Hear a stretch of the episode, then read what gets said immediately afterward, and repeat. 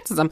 Wir äh, würden tatsächlich heute unsere Songs ausspielen in der Folge, dürfen es aber nicht, aufgrund von GEMA. Dementsprechend findet ihr die wunderbaren Songs unserer Gäste und dem, was wir so toll finden, und unserem tollen Wirtschaftstalk-Podcast in der Playlist auf Spotify. Bitte schaut da rein. Wir freuen uns, wenn ihr die Liste vielleicht auch sogar erweitert, was ihr ein bisschen Spaß dran habt. Und äh, ja, wünschen euch viel Spaß mit der Folge.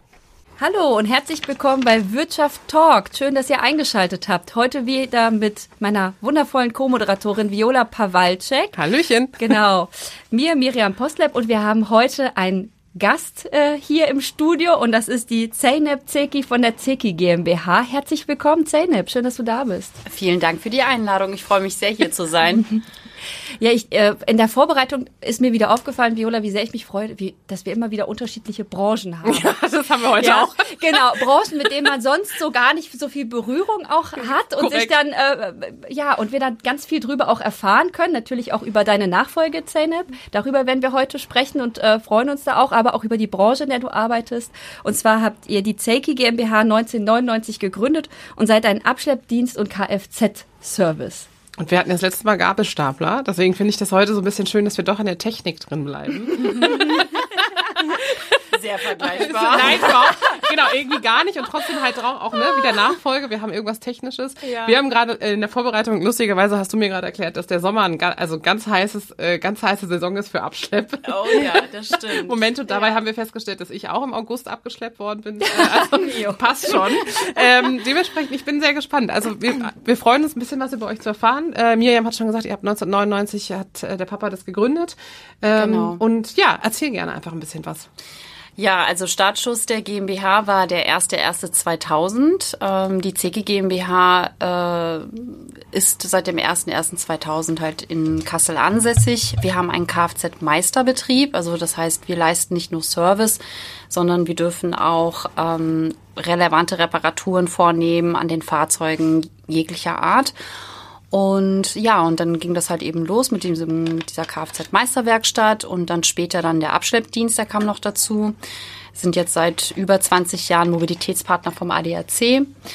Und ähm, ja, und betreiben halt diesen Abschleppdienst. Wir schleppen für die Polizei ab, für diverse Autohäuser, für private oder zum Beispiel Wohnungsgesellschaften, die dann gerne mal die Fahrzeuge umsetzen lassen, wenn man irgendwelche Schilder nicht berücksichtigt hat. Ähm, genau, und dann, äh, ja, wir sind insgesamt 14 Leute. Ich bin inzwischen die Syndikusrechtsanwältin in der Firma. Mein Vater ist Geschäftsführer und Mehrheitsgesellschafter. Und unseren Sitz haben wir in der Leuschner Straße 5. Da wehen auch die ADAC-Flaggen. Das erkennt man dann immer gleich. Und sind ein kleiner, sehr netter Familienbetrieb. genau. Super, vielleicht kannst du noch mal kurz Syndikus Rechtsanwältin. Da bin ich auch in, bei LinkedIn drüber gestolpert. Vielleicht kannst du kurz was dazu sagen, auch zu deinem Hintergrund. Ja, also der Hintergrund ist folgender. Ich bin ja in Kassel geboren und aufgewachsen und nach dem Abitur bin ich nach München gezogen und da habe ich Jura studiert. Und habe dann dort das erste Staatsexamen gemacht, das zweite Staatsexamen gemacht und habe dann auch in München angefangen als Rechtsanwältin zu arbeiten und zwar in dem Fachbereich Insolvenzverwaltung. Und äh, dann viele Jahre später bin ich dann mal nach Frankfurt gezogen. Das war dann, da war ich halt knapp 14 Jahre schon in München. Und dann war ich noch so zwei, zweieinhalb Jahre in Frankfurt, auch weiterhin in der Insolvenzverwaltung tätig. Und als ich dann den Betrieb übernehmen sollte und dann zurück nach Kassel kam, das war jetzt vor gut zweieinhalb Jahren, die Zeit vergeht sehr schnell, merke ich gerade, war erstmal so ganz unklar, was so meine Aufgaben sein werden. Und dann habe ich erstmal meine Zulassung zurückgegeben und wollte mich sozusagen erstmal darauf konzentrieren, äh, herauszufinden, was ich überhaupt machen will in dieser Firma und welche Position ich überhaupt einnehmen will und kann und ob ich tatsächlich irgendwie diese Juristerei an den, ja, an den Nagel hängen kann oder ähm, ob ich das irgendwie noch weitermachen möchte. Da waren halt sehr, sehr viele Fragezeichen und dann habe ich mich schlussendlich dafür entschieden, weil ich ja auch gemerkt habe, ich bin hier nicht nur für das operative Geschäft, sondern ich mache halt auch viele rechtliche Sachen. Da habe ich den Antrag gestellt bei der Rechtsanwaltskammer Kassel auf Zulassung als Syndikusrechtsanwältin. Der wurde dann geprüft und äh, genehmigt. Und das bedeutet, dass man eine Rechtsanwältin ist, ausschließlich für die Interessen der Gesellschaft, für die man tätig ist. Sprich für die CG GmbH. Also das heißt, diese kleine süße Gesellschaft hat eine eigene Hausanwältin. ja. Aber wer kann Genau. das nicht sagen? Wie schön. Praktisch.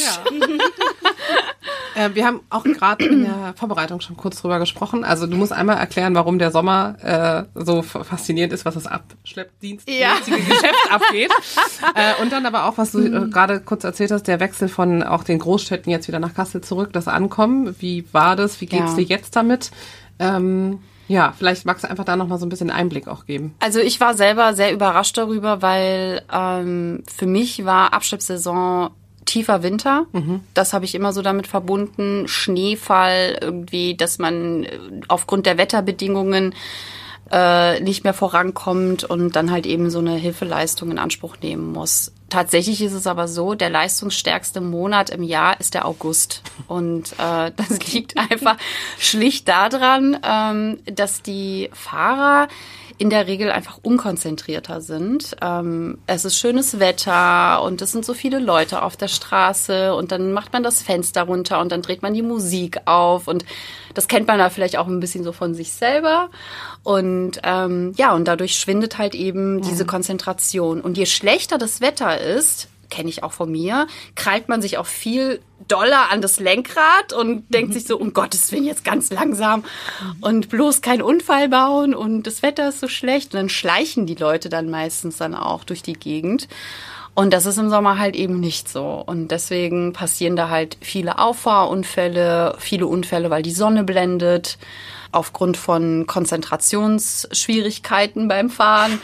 Und ja, und weil viele Leute halt eben auch unterwegs sind mit dem Auto, ne? So Urlaubsreisen, äh, gerade so in der Ferienzeit, Hin- und Rückreise. Da passiert halt wahnsinnig viel und deswegen ist das Abschleppen dann halt besonders angesagt in dieser Saison. Genau. Und, und das Ankommen in Kassel nach all den Jahren? das Ankommen in Kassel nach all den Jahren habe ich äh, jetzt so im Nachhinein als sehr positiv in Erinnerung. Also ich bin hier angekommen, ich habe just in wenigen Tagen eine super schöne Wohnung gefunden. Da bin ich natürlich von München ganz andere Bedingungen gewohnt. Huch, hier stehen nicht 35 Leute mit mir in einem Ja. Raum und wollen die Wohnung auch haben. Hm. Also das war zum Beispiel das eine und also die Wohn- und Lebensqualität hier ist natürlich wesentlich schöner. Ne? Man kann sich natürlich jetzt irgendwie eine ganz tolle Wohnung leisten. München ist da halt echt schwierig, was das angeht. Ähm, darüber habe ich mich natürlich am Anfang sehr, sehr gefreut. Ich wohne an der Goethe-Anlage. Das ist auch so eine total schöne Gegend, Vorderer Westen hier in Kassel. Dann hatte ich halt so ein bisschen Schwierigkeiten, dass ich halt nicht wusste, okay, ähm, wo kann man hier irgendwie essen gehen, wo kann man ausgehen. Also es, es ist ja so viel passiert. Ich war ja quasi gefühlt 15 Jahre halt einfach gar nicht hier. Wenn ich hier war, habe ich halt meine Eltern besucht und äh, habe was mit meiner Familie unternommen, aber jetzt irgendwie nichts, äh, nicht so viel an dem sozialen oder kulturellen Leben in Kassel teilgenommen. Dafür war halt München da oder Frankfurt.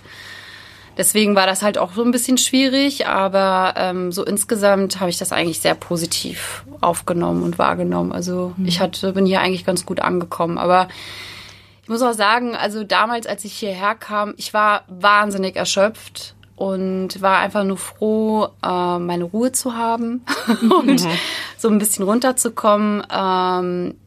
Ich hatte es dir, Miriam, ja schon mal erzählt gehabt. Also das Erste, was ich gemacht habe, nachdem ich hier ankam, drei Wochen später habe ich mir einen Hund gekauft. Ach ja, schön. Genau, Ja. und jetzt, ähm, den kann ich ja auch natürlich immer mitnehmen an die Arbeit. Die, der ist auch schon bekannt und bewährt hier in der Werkstatt.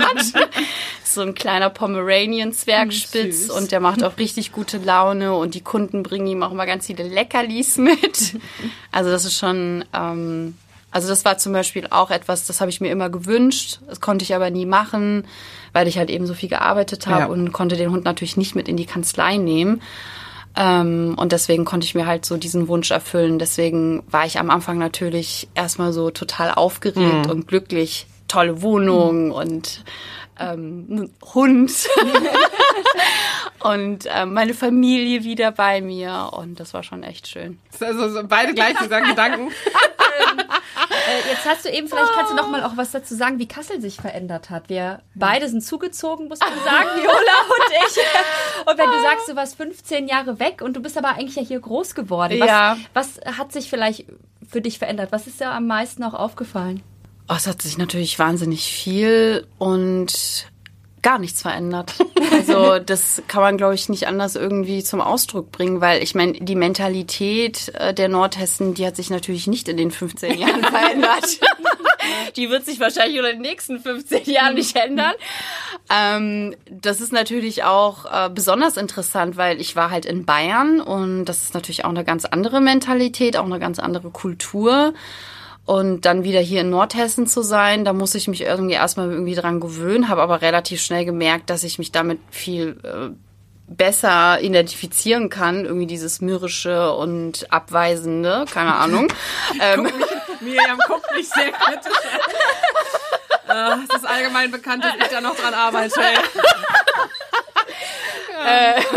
Also ich meine, es ist ja jetzt kein Geheimnis, dass die Nordhessen äh, jetzt eher ein eher tendenziell unfreundlicheres Völkchen für sich ist. Ähm, das, äh, aber irgendwie, ich weiß nicht, also die Kunden, die wir ja auch haben in der Werkstatt, das sind ja auch so richtige, ne, die sind, die wohnen da halt alle in Oberzwern oder sind halt da ansässig, da wo auch die Werkstatt ist. Und das ist schon eine sehr interessante Mentalität. Also gerade so bei den, bei den älteren Herren ist es ist halt schon manchmal, ja, also muss man mit äh, umgehen können. Ich glaube, man kann es besser, wenn man es tatsächlich von klein auf kennt. Deswegen, ähm, ja. Ja, du bist jetzt ja auch groß geworden damals in dem Betrieb. Ähm, und wie, wie ist das so jetzt so als seit zwei Jahren als Nachfolgerin mit dabei zu sein? Also ich als, muss als tatsächlich, Frau, auch ja. in so einer Branche. Also tatsächlich zu meiner Schande gestehen, ich hatte mit diesem Betrieb gar nichts zu tun, außer ich habe mal eine Briefmarke oder einen Um- Briefumschlag gebraucht. Ich glaube, das kennt so ziemlich jedes Kind aus dem Familienunternehmen, dass man sich dann so an diesen Büroartikeln bedient.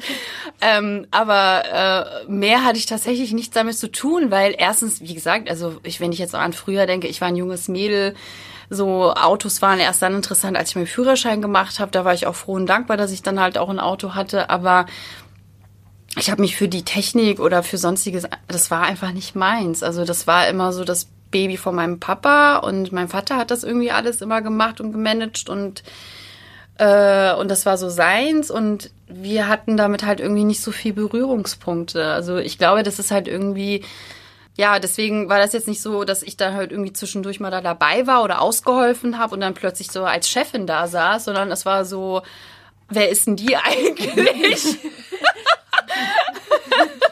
Kommt aus dem Exil wieder zurück. Ähm, ja, deswegen, also das war, also es gibt natürlich einige Mitarbeiter, die schon seit vielen Jahren für, für die Firma halt tätig sind und mein Vater schon seit aus Jugendjahren kennen oder so. Das ist natürlich super witzig, dann auch diese ganzen Stories zu hören. Ähm, erzählt derjenige auch sehr gerne mal.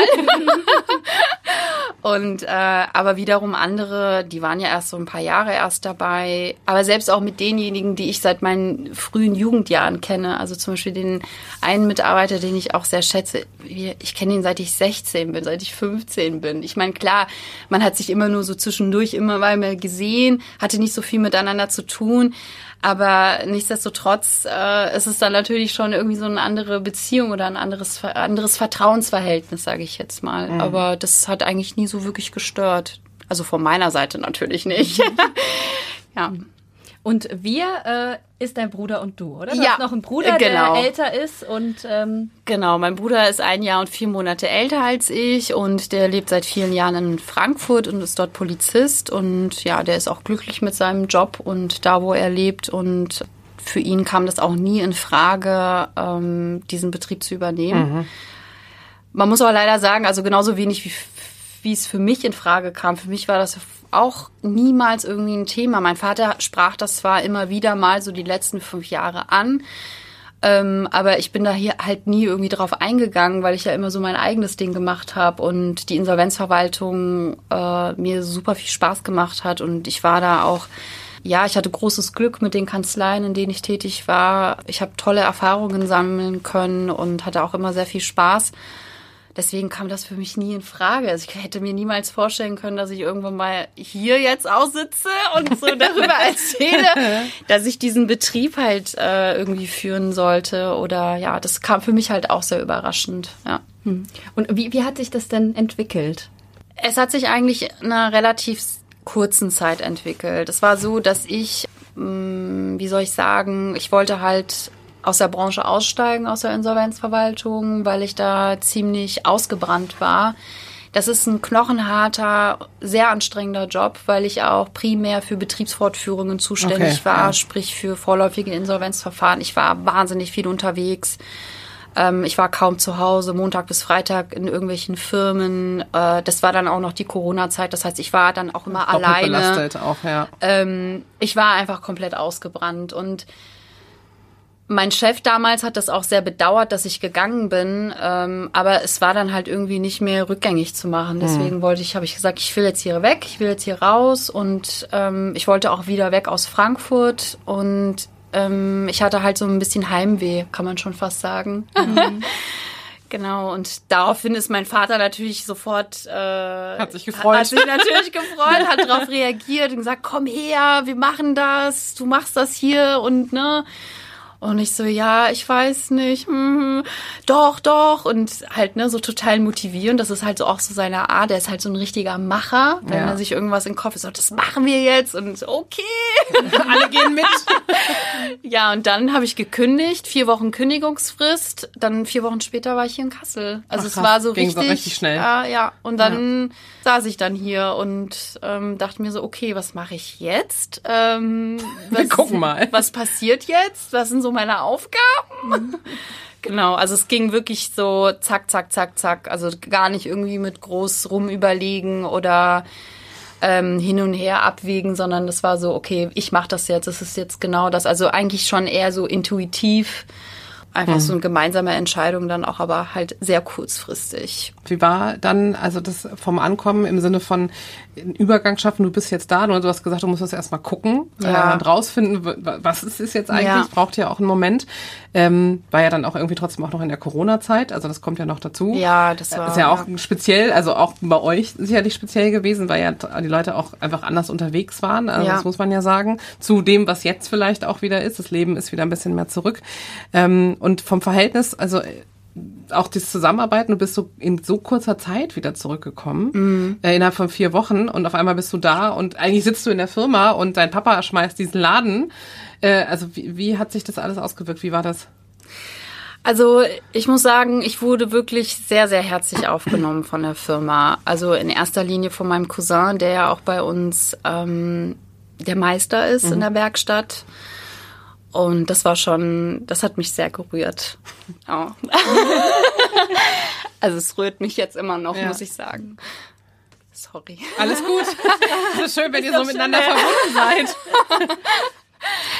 Hattet ihr schon immer so ein gutes Verhältnis quasi zueinander?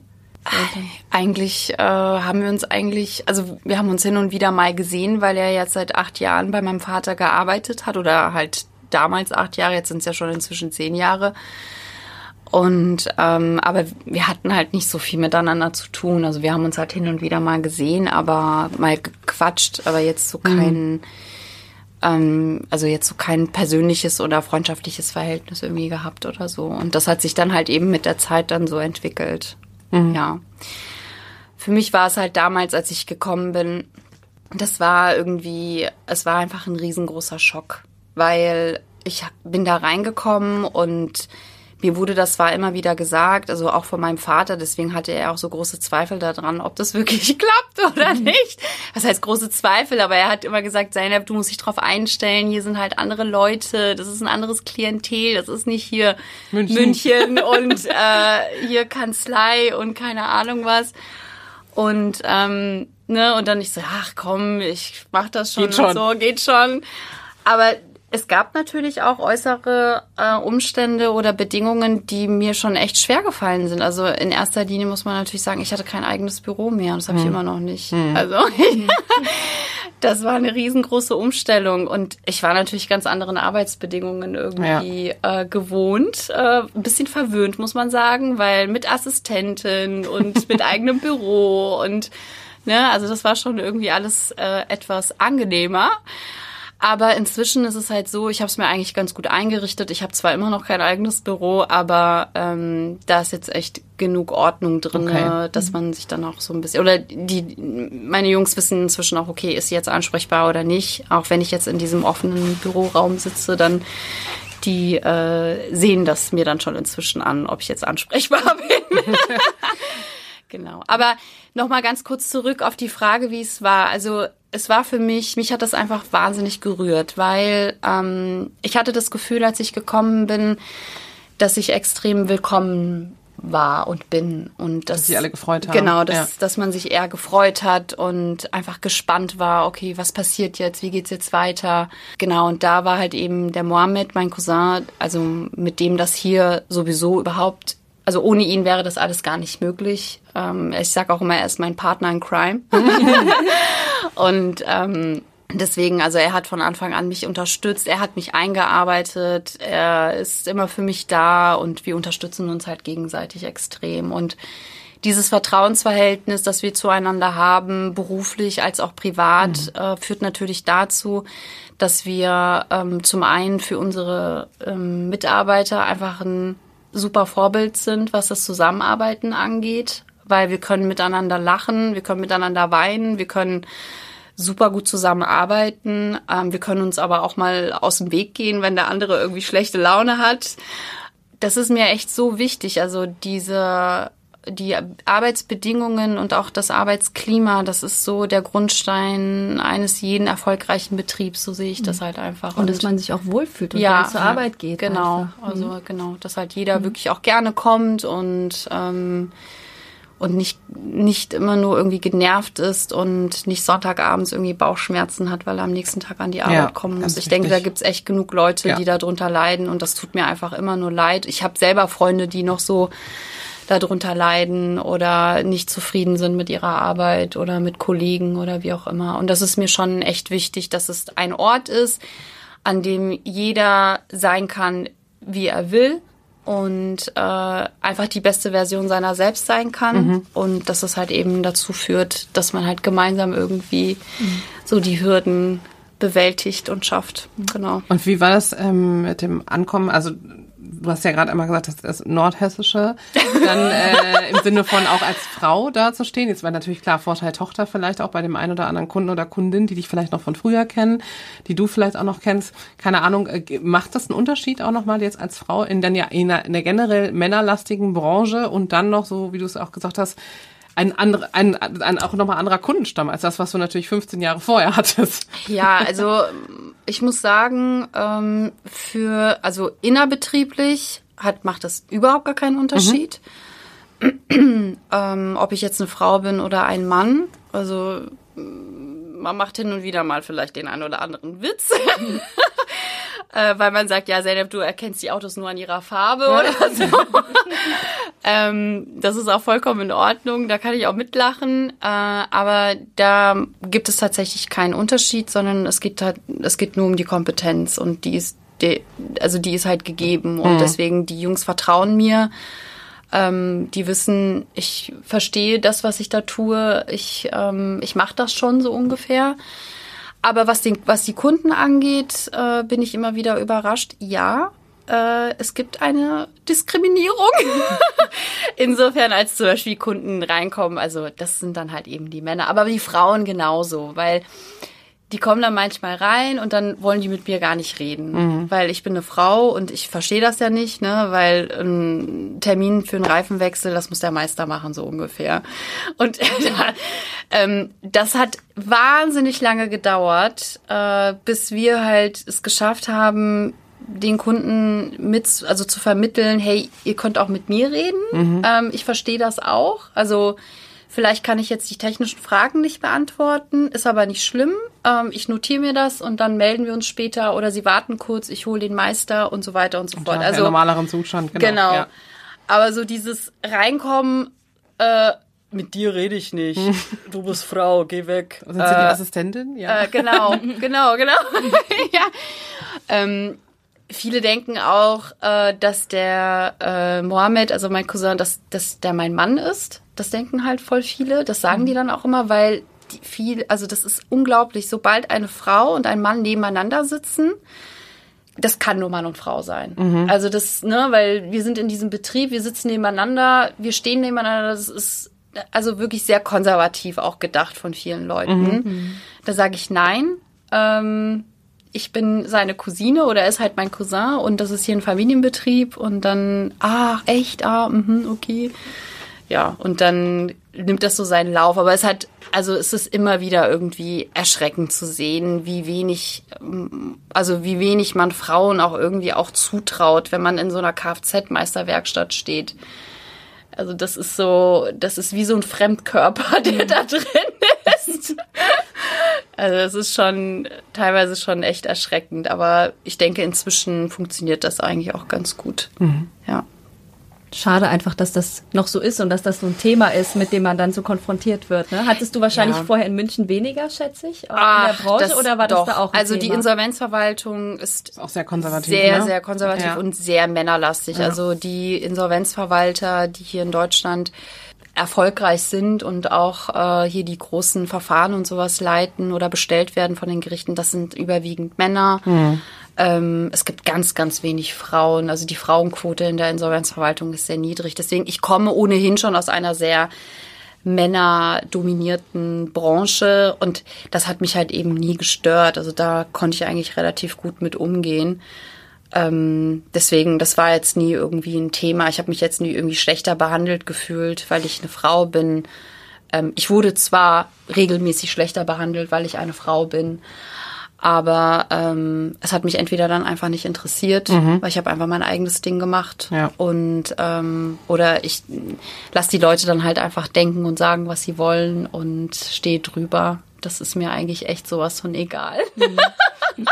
Ja, so muss man es wahrscheinlich machen, ne? Und du hast ja auch so eine, so eine ganz, äh, finde ich, so eine lebensfrohe Art und wahrscheinlich, Oh. irgendwann- wahrscheinlich, so muss man es auch irgendwie damit umgehen, ne? Dass man dann äh, das irgendwie eher so Du entspannter kriegst ja die Stempel eh. Also ich meine, wir haben ja, Genau. wir haben beide haben ja gestern Abend noch drüber gesprochen. Ähm, ich kenne das ja so ein bisschen aus der Unternehmensberatung auch. Dann hast du ja als Frau also ist eh schon seltsam, wenn du dann natürlich nicht im klassischen Anzug den ganzen Tag rumrennst oder nur im Sakko, dann ist sowieso auch noch komisch. Ähm, jetzt macht man das ja, ich mache es ja jetzt auch schon über, was sind das, fast 15 Jahre. Äh, ne? Also du hast immer wieder diesen Hinweis von dann auch Führungskräfte männlich, äh, wie kann das sein?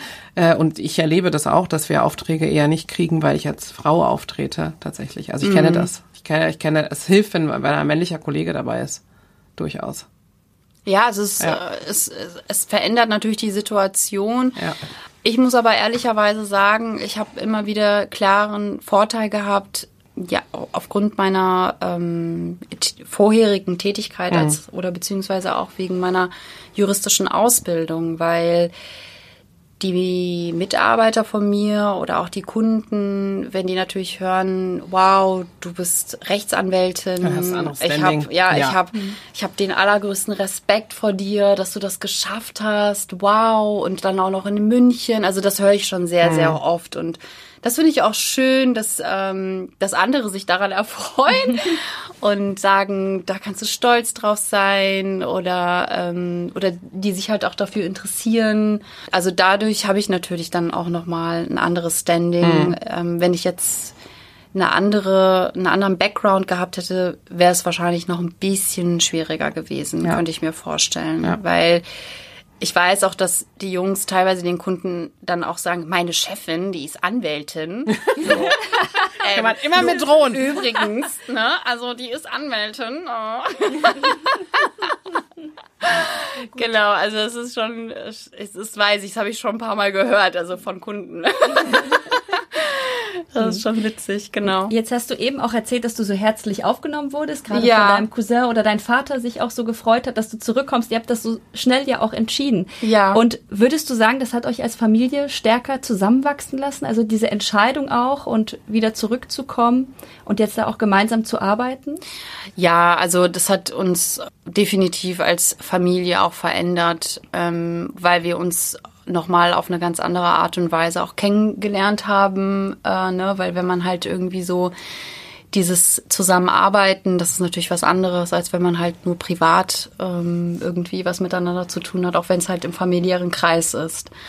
Ich habe ganz, ganz viel Unterstützung von meinem Bruder, von meiner Mama, von meinem Papa. Also die stehen da echt hinter mir und freuen sich natürlich sehr. Und am Anfang war es natürlich auch so, das war wahnsinnig viel Verantwortung und auch ja, wie soll ich sagen, es war halt so, oh Zeynep, du bist die Rettung, äh, du bist jetzt hier, jetzt kann dein Vater halt ein bisschen ne, sich zurückziehen und sich entspannen und ähm, da war ich am Anfang schon so ein bisschen, okay, ich wollte eigentlich erstmal nur mal so gucken. Also das ist am Anfang natürlich wahnsinnig viel Verantwortung und ähm, riesengroßes Fragezeichen, wie es dann weitergeht. Mhm. Aber ich denke, wir haben das eigentlich ganz gut gemeistert, insofern, als dass wir mit den Erfahrungen, die wir in den ersten zwölf Monaten miteinander gemacht haben, beruflich als auch privat, ähm, durch viel miteinander sprechen und viel miteinander irgendwie im Austausch zu bleiben, irgendwie, dass wir auch dadurch zusammengewachsen sind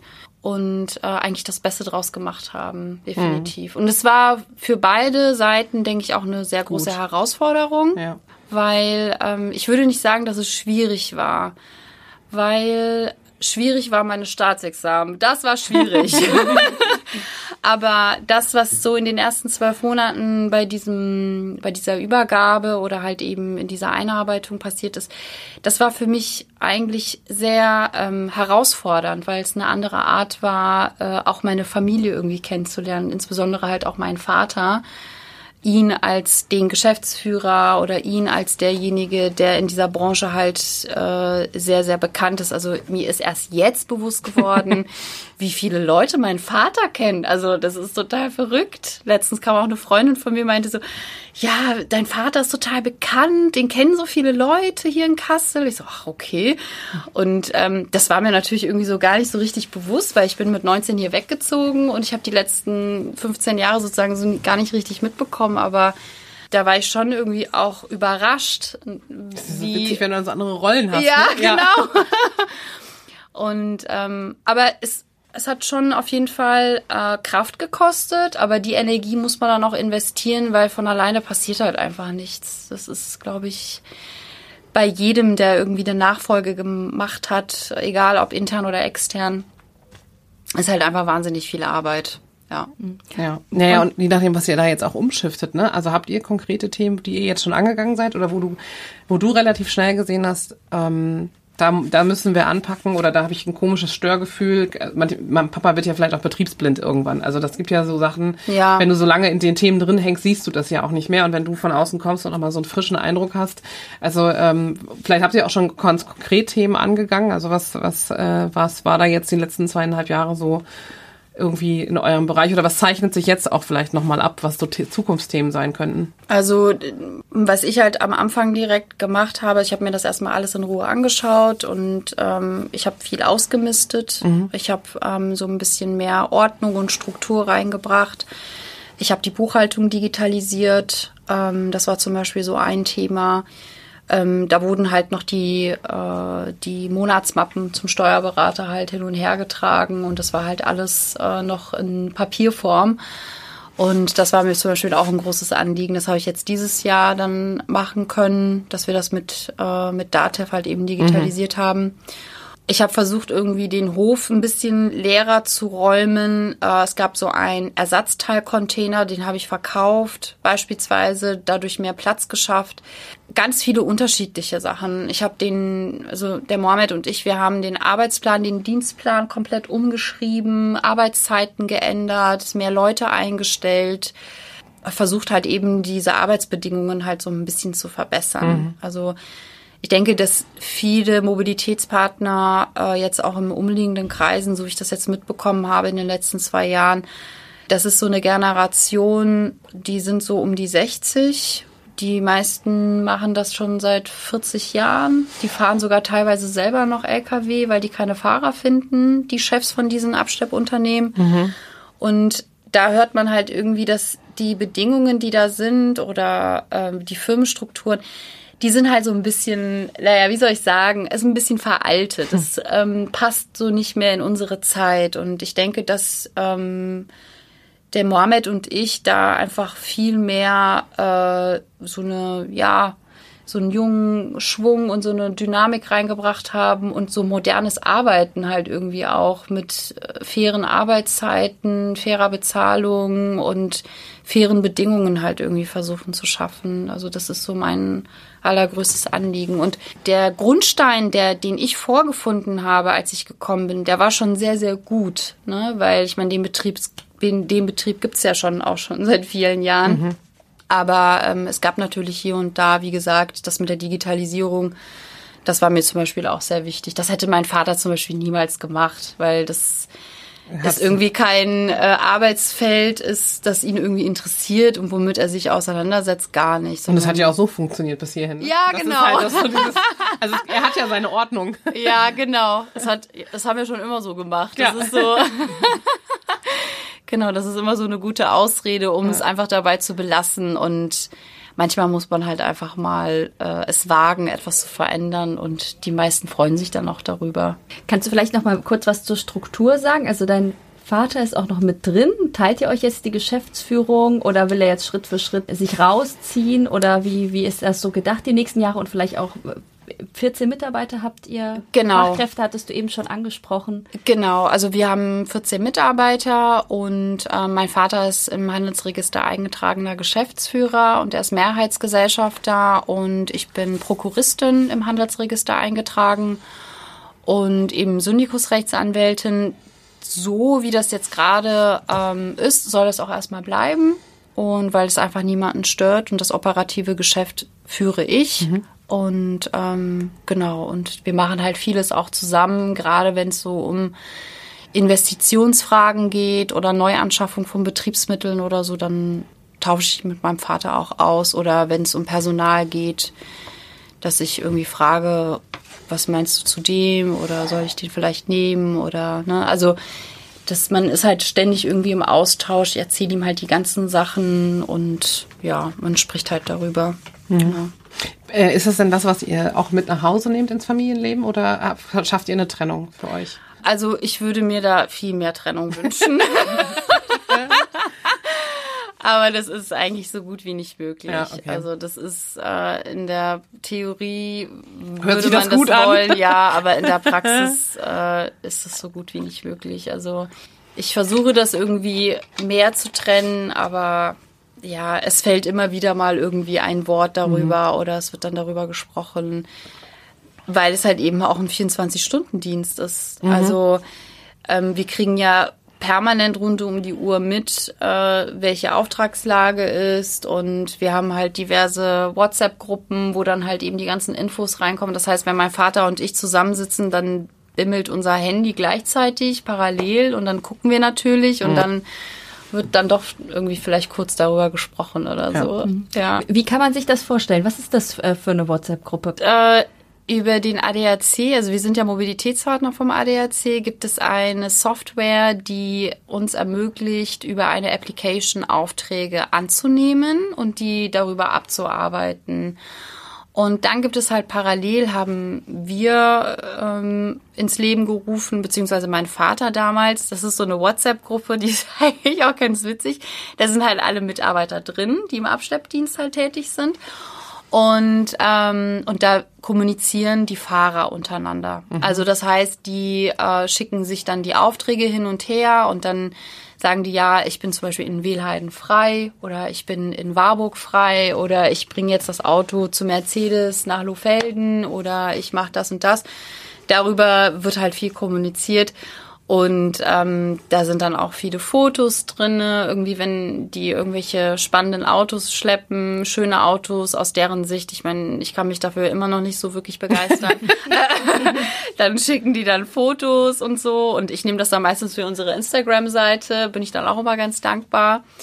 Ähm, genau, also das äh, so so sieht das dann da aus. Mhm. Genau, mhm. diese WhatsApp-Gruppe. Und jetzt ähm, wie, als du dann entschieden hast, quasi den Betrieb zu übernehmen. Ja. Also gibt es Voraussetzungen, die du als Geschäftsführerin, als Unternehmensnachfolgerin für einen Abschleppdienst oder Kfz-Meisterbetrieb ähm, mitbringen musst? Also musstest du irgendwelche Genehmigungen oder noch irgendwelche Schulungen machen? Ähm, Also, welche Voraussetzungen? Oder hast, denkst du jetzt mittlerweile, man- hätte ich mal? Ja, genau. Oder hätte ich mal nicht? genau. Welche, welche Kenntnisse hast du dir da angeeignet nochmal? Ähm, also ich, äh, ich bin ja ganz froh und dankbar, dass mein Vater das alles schon gemacht hat. ähm, aktuell läuft noch so ein anderes Verfahren. Also da geht's halt um diverse Genehmigungen für den Güterverkehr und äh, da bin ich gerade dabei, die ganzen Unterlagen zusammenzusuchen. Ähm, aber so die ganzen Schulungen und ähm, die Voraussetzungen, um dieses Gewerbe zu betreiben, also den Abschleppdienst, ähm, das muss natürlich der Geschäftsführer erfüllen. Und das ist auch erfüllt aktuell. Und um den Kfz-Meisterbetrieb ähm, zu leiten oder zu führen, braucht es natürlich einen Meister. Ja, und den haben wir ja, genau. Das ist ein bisschen wie bei den Apothekern. Ich kenne das von anderen Unternehmern, auch hier aus Kassel, die Apotheken führen. Äh, wo du auf jeden Fall, du brauchst einen Apotheker in der Ja, ganzen genau. Apotheke, aber Ja. du kannst unternehmerisch natürlich in Nachfolge gehen und eine Apotheke übernehmen. Ich finde, das ist auch ein sehr spannendes Feld. Also da kann man äh, auch so viel lernen in dem Bereich. Ja. Und deswegen ist das ein bisschen, du hast, ne, du bist dann Nachfolgerin und bist natürlich vielleicht nicht aus der Fachlichkeit raus, aber ihr braucht halt den Meister, der auch weiß, äh, was dann neben Reifen, äh, Reifentermin vielleicht noch andere Sachen sind.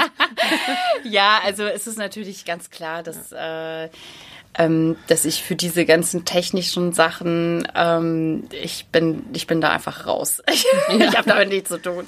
Ich meine, es ist natürlich von Vorteil, wenn man so ein bisschen was davon versteht. Inzwischen geht's auch, muss ich sagen, weil ich gehe dann auch immer in die Werkstatt rein und gucke und frage, was macht ihr denn? Und dann stelle ich mich auch mal unter das Auto mal, und ja. guck mal und guck mir so einen Keilriemen an oder schau mal, wie so eine Bremse ausschaut oder weil ich muss ja dann auch die Rechnungen schreiben und das muss ich dann, auch verstehen, was rechne ich hier eigentlich ab. Und ähm, das war am Anfang natürlich wahnsinnig schwierig, weil ich werde es nie vergessen. Das war in den ersten Monaten. Da ähm, hatte ich so einen Lieferschein in der Hand und ähm, da stand halt irgendwas bla bla und dann stand da VA. Und VA ist für mich immer Verwaltungsakt gewesen. Und jeder Jurist, also jeder Jurastudent, jeder Referendar kennt das VA als Verwaltungsakt. Und dann habe ich gesagt, hey, was ist denn bei euch eigentlich VA? Ja, Vorderachse. Okay, alles klar. Hast du aber jetzt im Vergleich, wenn du das, äh, vermisst du dein Münchner Leben manchmal? Oder das Nein, gar nicht. Gar nicht, okay. Nein, das ist, ähm, das war super schön und die Studienzeit war auch richtig gut und ich mag München auch immer noch gerne, aber das ist kein Ort, ähm, äh, wo ich jetzt irgendwie noch mal leben wollen würde. Hm. Das ist mir alles viel zu stressig. Ich bin einfach froh, dass ich jetzt einfach hier bin und ich vermisse das nicht. Nein. Mm -mm. Sonst wäre ich auch nicht weggegangen. Mhm. Das ist, also, das muss man sich natürlich auch ähm, immer wieder auch bewusst machen. Ähm, wenn man die Entscheidung trifft, wegzugehen und irgendwie dann wieder in die Heimatstadt oder auch in eine andere Stadt, ähm, dann sollte man das echt dann machen, wenn man wirklich damit abgeschlossen hat, weil ich glaube, sonst wird man nicht wirklich glücklich. Ja. Das ist immer so, ähm, dass man dann doch vielleicht mit dem Herzen oder mit den Gedanken da noch irgendwie ist. Und ich denke da keine Sekunde dran. Also das ist für mich, ich freue mich manchmal, wenn ich ein Münchner Kennzeichen sehe.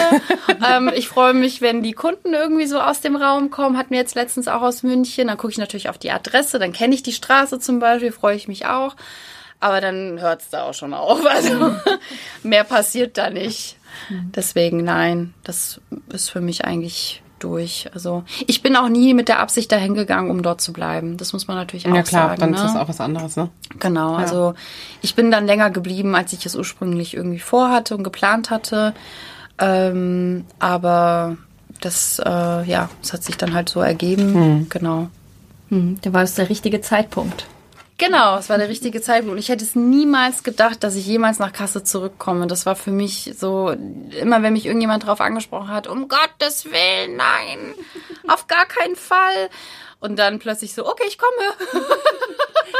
Jetzt ist soweit. Also- das äh, hören wir tatsächlich öfter. ja, Ne, gerade also von bei- den Nachfolgern hören wir das Genau, viel. von ja. den Nachfolgern ganz oft, die dann eine Zeit lang auch weg waren und Ja. die gesagt haben, ich wollte das nie übernehmen und dann so mit Anfang 30 ungefähr, dann kommt Jetzt ist halt soweit, ja. Jetzt ist es soweit und äh, machen wir doch und dann auch ganz glücklich mit ihrer Entscheidung sind und wieder zurückkommen. Ja, ich meine, ich, Ja. ich kann Ähm, ich kann mich auch wirklich überhaupt nicht beschweren. Ich bin hier einfach echt glücklich und angekommen. Mhm. Und ich muss auch sagen, die ganze Struktur des Familienunternehmens, äh, das hat sich so positiv entwickelt, weil inzwischen auch mein zukünftiger Mann auch bei uns im Betrieb ist. Mhm. Und das ist natürlich auch eine riesengroße Bereicherung. Was, ne? ja. Und äh, das ist echt toll, dass wir das jetzt irgendwie alle so zusammen machen können. Das ist echt super. Und was hat er für einen Hintergrund? Er ist Maschinenbauingenieur. Das ist ja. praktisch. Ja, und begeistert sich extrem für Autos, äh, mehr als ich es jemals tun werde, glaube ich. und ähm, ja, und hat sich jetzt äh, entschieden, da quasi mit einzusteigen. Und das finde ich total toll und wir freuen uns alle sehr darüber. Und der studiert jetzt noch nebenbei ähm, an der Fernuni Fahrzeugtechnik mhm. mit Schwerpunkt E-Mobilität. Das ist natürlich auch ein Thema für die Zukunft und deswegen ähm, ja, also man geht immer so einen Schritt nach dem anderen und das ist natürlich voll schön. Also mein Vater freut sich natürlich auch sehr darüber, weil man halt sieht, okay, es geht weiter. Ja, er hat ja. halt für sein Gefühl auch, ne? Ja, genau. Klar. Und Jetzt hast du gerade äh, E-Mobilität angesprochen. Das ist ja ein Thema, das immer mehr kommt. Ja. Ähm, ja, wie ist das so bei euch im Alltag? Also E-Autos abschleppen oder E-Autos reparieren? E-Autos, die brennen. Ja, genau. Also wie geht ihr mit diesen Themen um? Also, mm, also es ist ein sehr, sehr kompliziertes Feld. Das E-Autos schleppen, muss man tatsächlich sagen. Wir hatten jetzt vor kurzem einen Fall, da war die Feuerwehr stundenlang am Werkeln und hat versucht, das Auto quasi abschleppbereit äh, mhm. zu machen. Das ist wahnsinnig gefährlich, äh, so ein E-Auto einfach mal so nach einem Unfall abzuschleppen. Deswegen muss die Feuerwehr dann auch immer dabei sein. Es ist sehr zeitaufwendig und auch sehr arbeitsaufwendig. Ähm, wir sind äh, seit mehreren Jahren Vertragspartner auch von Tesla. Das heißt, wir werden von Tesla beauftragt, E-Autos zum Beispiel äh, zu Tesla in diverse Werkstätten halt eben zu schleppen. Und ähm, wir haben in der Werkstatt mit E-Autos gar nichts zu tun, weil wir reparieren keine E-Autos. Ähm, beim Abschleppen ist es mehr, mhm. aber es ist im Moment jetzt auch noch nicht so, dass ähm, das jetzt Überhand genommen hat. Also es ist immer noch eher der seltene Fall, dass ein E-Auto stehen bleibt. Mhm. Und Genau. Also es ist auf jeden Fall kostenaufwendiger und arbeitsaufwendiger, ein E-Auto zu schleppen. Weil aufgrund der Brandgefahr? Aufgrund der Brandgefahr und wenn man sich das auch so vorstellen muss, ist es einfach ein Computer auf vier Rädern. Mhm. Und wenn dieser Computer bockt, dann hilft gar nichts mehr. Ja. Und da muss man halt mit einem Kran-LKW raus. Und ähm, das ist einfach wahnsinnig kompliziert auch vom System her. Da bin ich auch froh und dankbar, dass der eine Mitarbeiter von uns da echt sehr versiert ist und sich da richtig gut auskennt. Der weiß dann, wie man einen Tester dazu bringt, auf P zu schalten, auf Parken, damit man halt irgendwie noch so ein bisschen bewegen kann, rollen kann. Und ähm, genau, also das ist, wie gesagt, in der Werkstatt ist es kein großes Thema, weil wir halt eben keine E-Autos reparieren. Aber fürs Abschleppen, man merkt halt, es kommt immer mehr und mehr und ähm, es gibt auch inzwischen immer mehr Schulungen und ähm, Programme und Angebote, dass sich die Mitarbeiter der Abschleppdienste halt eben in diesem Bereich auch weiterbilden können. Und die nehmen wir natürlich auch in Anspruch. Hm. Und äh, ähm, Abschleppdienst ist ja auch durchaus so ein rechtliches Thema. Man darf ja nicht einfach ein Auto abschleppen.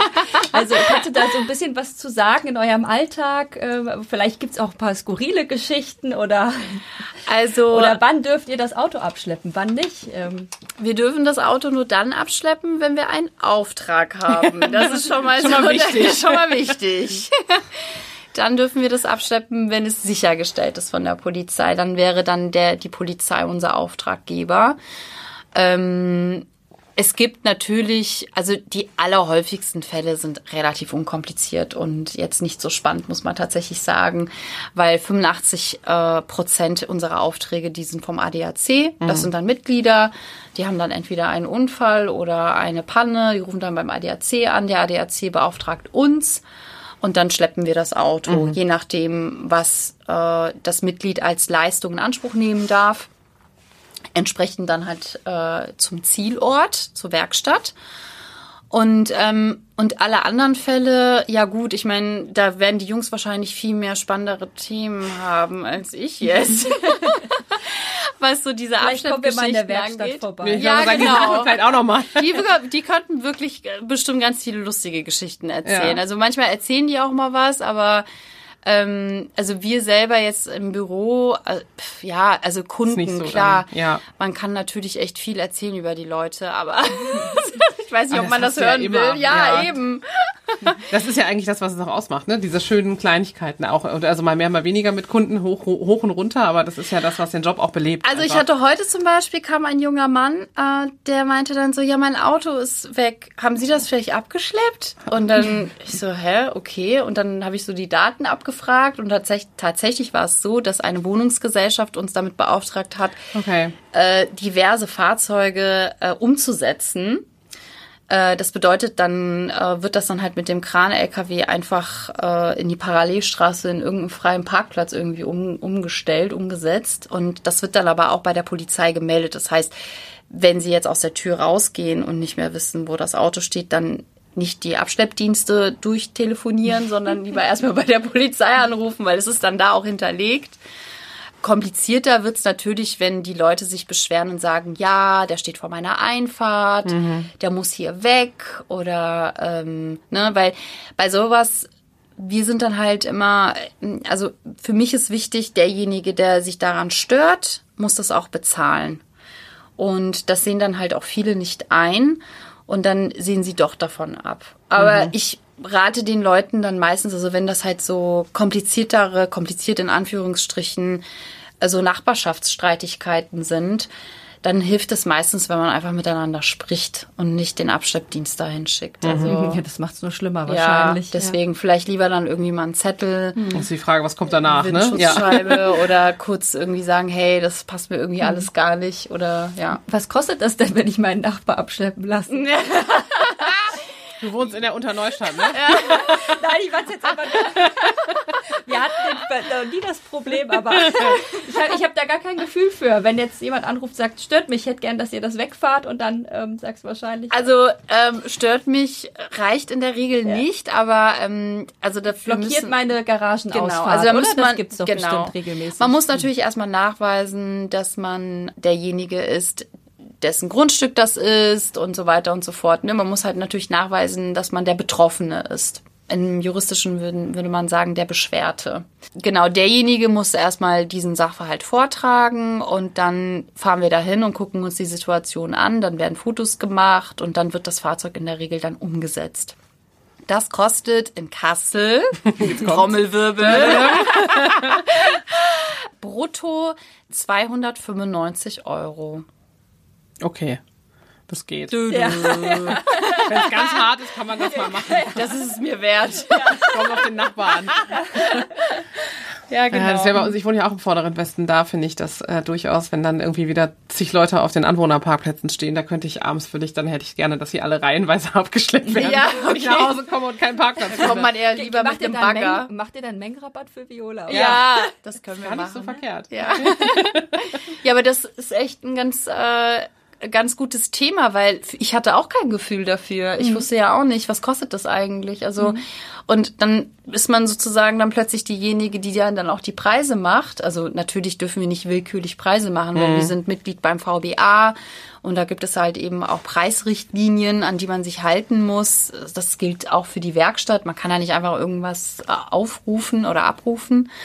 Aber ich hatte halt überhaupt gar keine Ahnung, was kostet denn sowas eigentlich oder so ein Unfall Wochenende morgens um drei. Das ist teuer, kann ich jetzt schon sagen. Ja. Glaub ich. Das kann schon echt richtig teuer werden. Und es gibt wahnsinnig viele Leute, die dann kommen und sagen, ja, ich habe das zum ersten Mal, ich habe noch nie einen Unfall gebaut, ich weiß gar nicht, was ich jetzt machen soll, wie geht's jetzt weiter?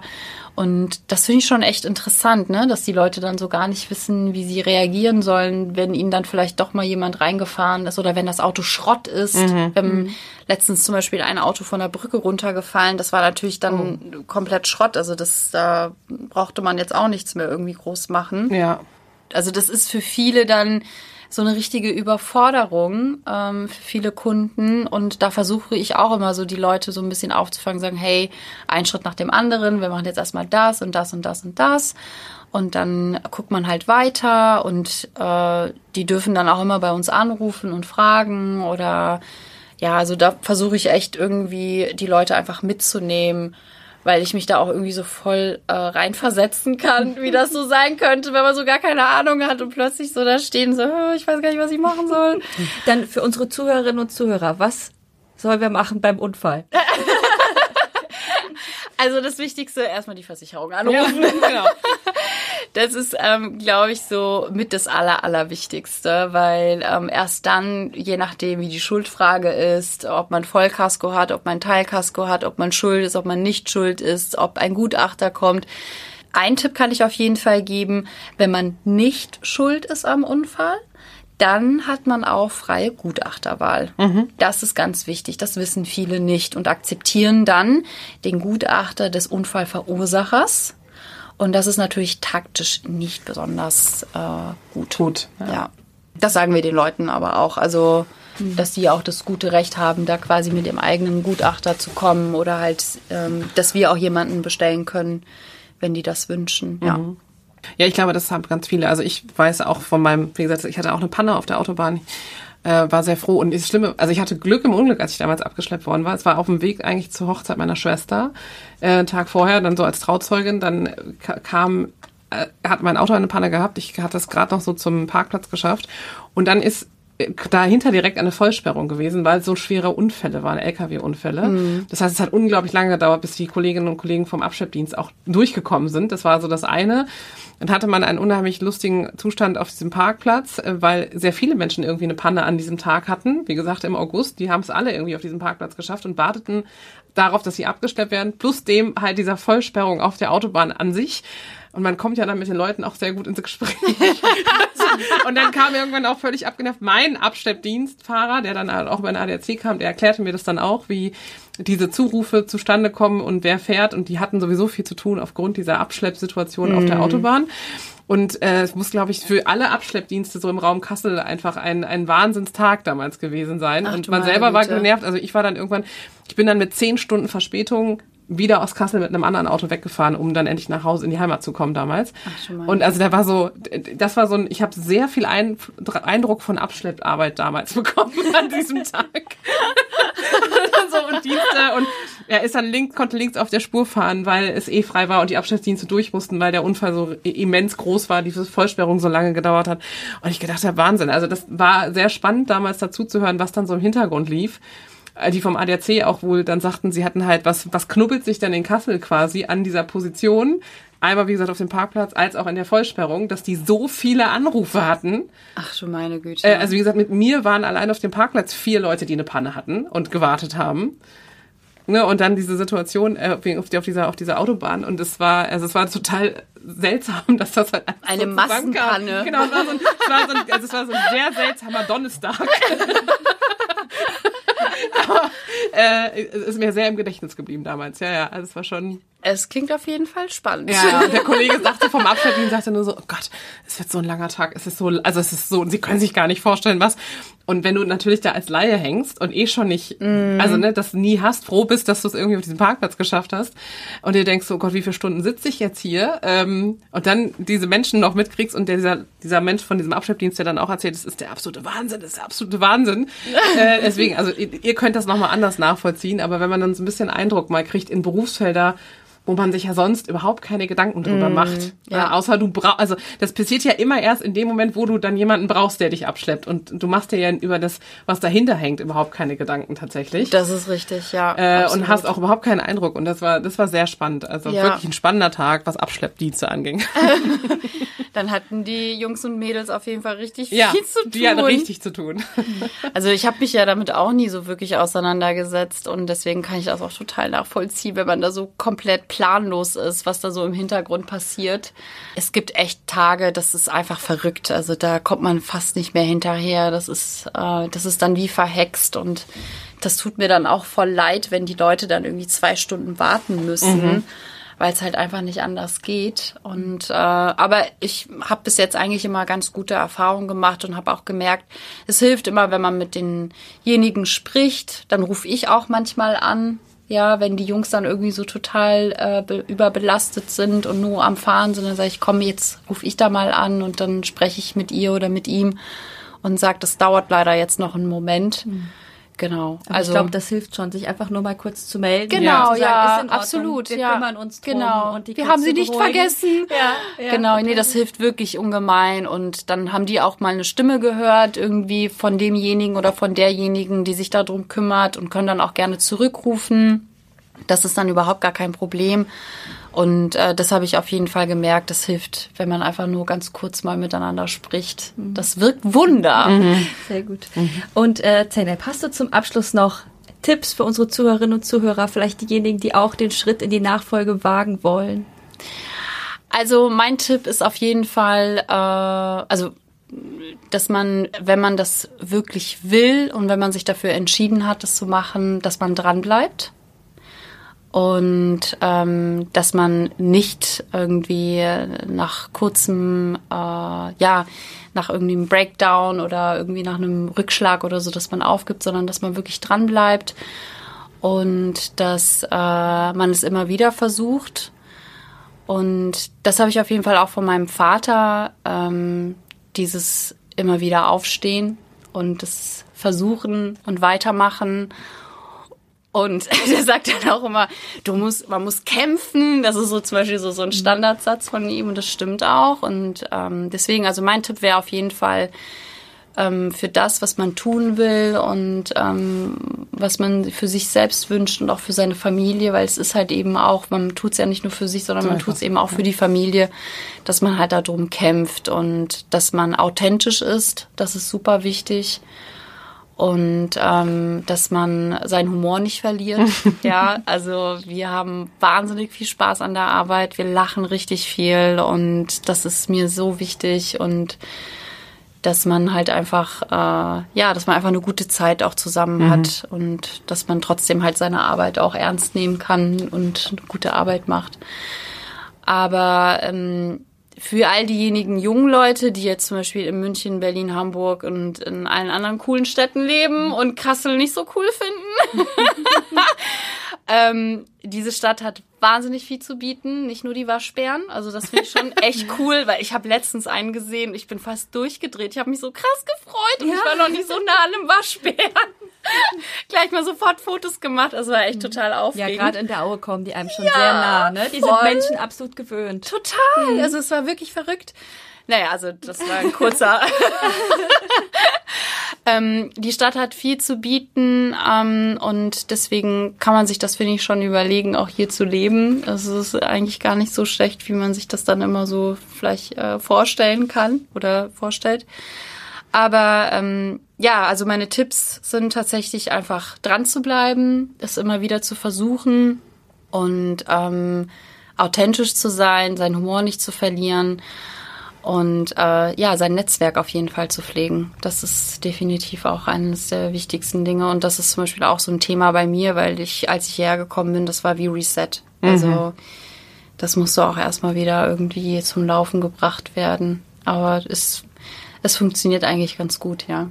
Und welchen Song hast du uns zum Abschluss mitgebracht? Ja, passend zu meinem äh, Tipp, den ich als erstes gegeben habe von Alia, Try mhm. Again. Ich liebe diesen Song, der ist aus meiner Jugend, will ich schon fast sagen. Und ähm, ich finde den einfach sehr angenehm, sehr entspannt. Ich finde eine ganz tolle Künstlerin, die ja leider verstorben ist in einem sehr jungen Alter. Ich wünsche mir, dass alle Zuhörer dass jedes Mal, wenn dieses Lied läuft, dass sie daran denken, es einfach immer wieder zu versuchen. Sehr schön. Schön. Schöner Schluss. Vielen, vielen lieben Dank, dass wir so viel fragen durften, dass du so erzählt hast. Ich danke euch. Ja, und, äh, vielleicht machen wir das nochmal wahr, dass wir tatsächlich kommen und unter die Autohaube Sehr, gucken. sehr gerne. Ihr seid jederzeit herzlich willkommen. Ähm, wir würden uns wirklich sehr, sehr freuen. Ja, da kommen wir gerne. Dankeschön. War schön mit euch. Ja, vielen, vielen Dank. Ich fand's auch super. Dankeschön. Ich suche was Ernstes, damit ich beruhigt in den Ruhestand gehen kann. Ich suche was Ernstes und möchte Unternehmerin werden. Unser Ziel ist dein Match. Erfahre jetzt, wie du dich durch den Kauf eines etablierten Betriebes selbstständig machen kannst. Informiere dich in unserem Podcast Nachfolge ist Vertrauenssache und lasse dich von einer Expertin oder einem Experten der Industrie- und Handelskammer Kassel-Marburg beraten. Mehr dazu findest du auf ihk.de slash kassel-marburg slash Nachfolge.